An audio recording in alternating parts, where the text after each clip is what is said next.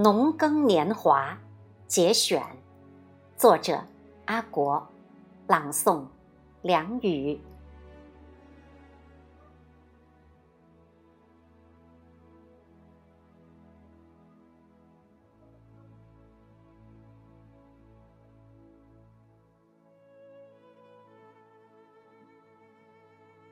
我已经远离土地很久了。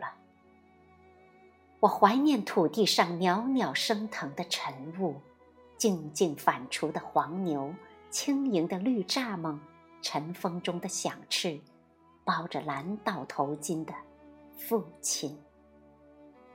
他笑吟吟地凝视着朝阳对火的姿势，梨花在晨光里闪着幽静的光芒，像武士弗拉明戈光芒四射的宝剑。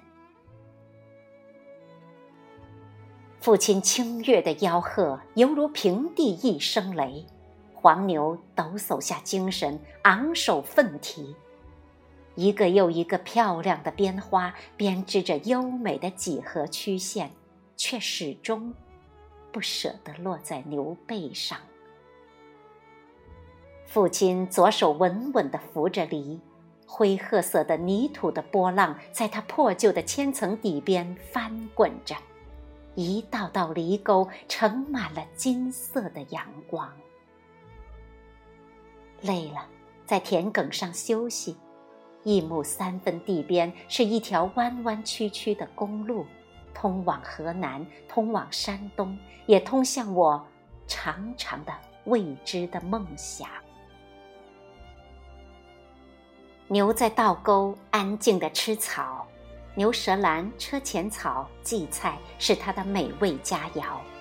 父亲在长条形的烟纸里小心翼翼填放烟叶，熟练地卷成喇叭状，用舌头快速地在外层烟纸的边缘一舔一粘，再把烟头多余的烟纸一掐，一支精致的纸烟便浑然天成。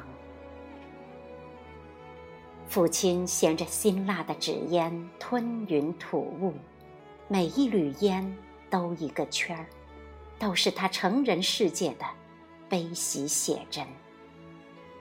他有时会把烟屁给我抽一口，我呛得眼泪汪汪，父亲却快意的哈哈大笑。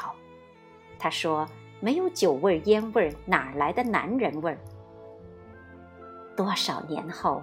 我学会了喝点小酒，却始终没有烟瘾。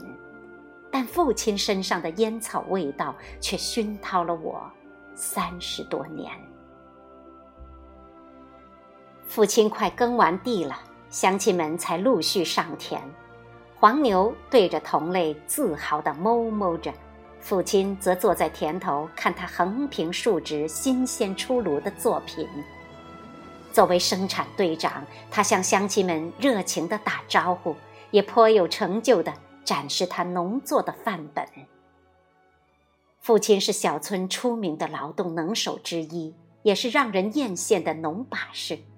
他清越的吆喝，曾是买不起钟表的村人精准的清晨闹钟。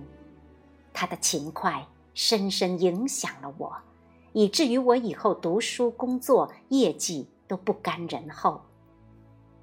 在父亲三十周年忌日，古稀之年的叔叔谈起父亲，浑浊的眼睛有泪花绽放。你爹勤快、傻实诚，是个好人。书简短的总结父亲，有种盖棺论定的味道，这让我在无限怀念中受到抚慰。